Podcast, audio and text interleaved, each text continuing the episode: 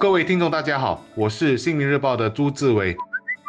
大家好，我是联合早报的王彼得。昨天晚上，我们预定的第一批辉瑞冠病疫苗抵达新加坡了。其实也是送来亚洲的第一批疫苗，疫苗来得及时，也比估计的略早。虽然数量没有披露，但总之是好消息。最近这一阵子，冠病疫情啊进一步恶化，因为北半球就快入冬，加上节日要到了，人们聚集的机会越来越多，各国的病例攀升的速度很快。英国还有据说传染力更强的变种病毒开始往别的国家。传播。我们国内的管控还 OK，不过周末在乌节文华酒店就发生了入境隔离者之间，或者也可能是来自酒店员工的交叉感染。具体来龙去脉还在调查中，但这起事件提醒了国人，说冠病威胁其实还在我们四周潜伏着。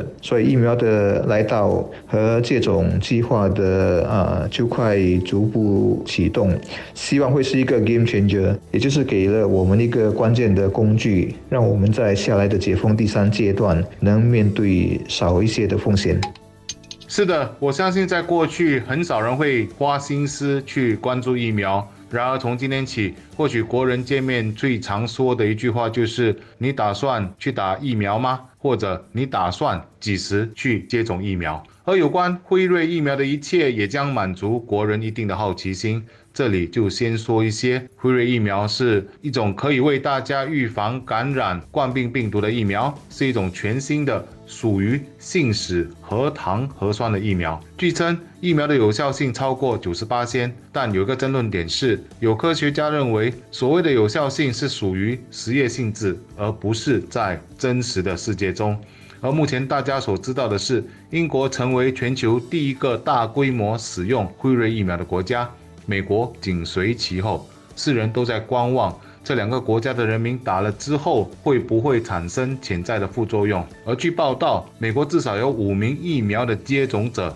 出现了过敏的反应。然而，目前我们实际上还没有听到关于疫苗副作用的重大新闻。比较多的说法是，打了之后会有头痛、发烧或者疲劳等现象出现。但时间不会持久。至于许多人很关心的有辉瑞疫苗志愿者出现面瘫的问题，美国食品药品管理局就说了，这没有明确的证据显示与疫苗相关。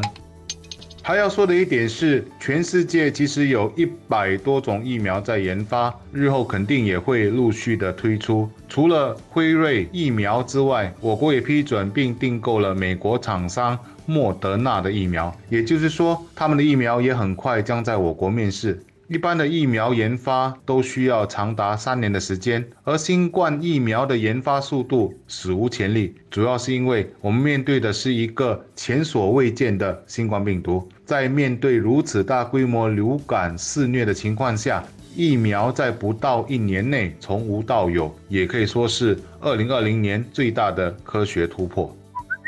下来的挑战挺多的，其中一个就是啊，这个全国有史以来最大范围的疫苗接种计划要怎么展开？要知道对象几乎是全国的成年公民和常住的外国人，估计大概要为四百万人左右打疫苗吧。辉瑞和莫多纳的疫苗，每一个人得分两次打，所以很难不靠全国的大约一千七百家普通家庭科诊所。但辉瑞疫苗需要保持在摄氏零下七十度的气温，我们的一般家庭诊所的冰箱或者冷藏格怎么能满足这样的温度要求呢？还好那天看了早报网的一则视频报道，了解到只要在个别冷藏盒里放了足够的干冰，送到目的地后放进一般冰箱，是可以保存一。些时日的这样的安排，就和普通疾病的疫苗没什么差别了。也许让一般的诊所帮忙试打还不够，就有专家建议，到时一定得把便利度提到最高。也许可以在购物商场、工厂、高等学府等等设立啊临时的打疫苗的站点，这样才会更有效率，才能更快让更多人接种。这点我是很同意的。因为各种疫苗产品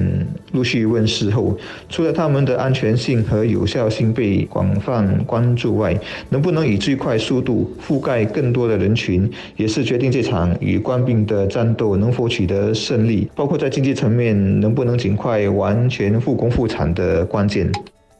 接种疫苗是免费的，也是自愿性质的，政府并没有强制。我想，这主要的考量是因为没有人会愿意被强迫去做一件事，尤其是疫苗接种的还是自己的身体。我个人所做的小调查显示，身边的朋友除了急需要出国公干的人之外，更多对接种疫苗都抱着观望的态度，看看再说，成了我听到的最多反应。至于看的是什么，主要还是担心疫苗可能带来的副作用。我想这样的担心可以理解。而政府其实是鼓励更多人接种疫苗的，因为如果接种疫苗的八仙率低的话，本地社区就可能形成冠病感染群。另一方面，如果我们想安全的重新开放新加坡，疫苗接种是重要的措施，可以让国人免受输入病例的影响，从而避免输入冠病在社区中传播。总之。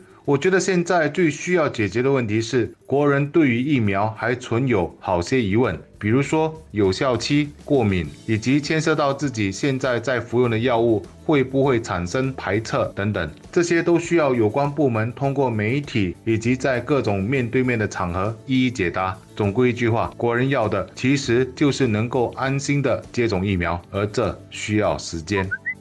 要有效对抗官病这样的瘟疫，从第一天开始，除了需要各种资源外，有几样思想上的武器是缺一不可的：一是要相信科学，不能反制；第二是上下要有信任感，有信任才能一呼百应，做什么事才能全体配合；最后是不能自私，不能只管个人的自由或方便，坚持我行我素，而不顾集体或者说大我的利益。我们等了大半年，战役已来到打疫苗的阶段。我想这三种态度或者说意识，仍然是成败的最主要决定因素。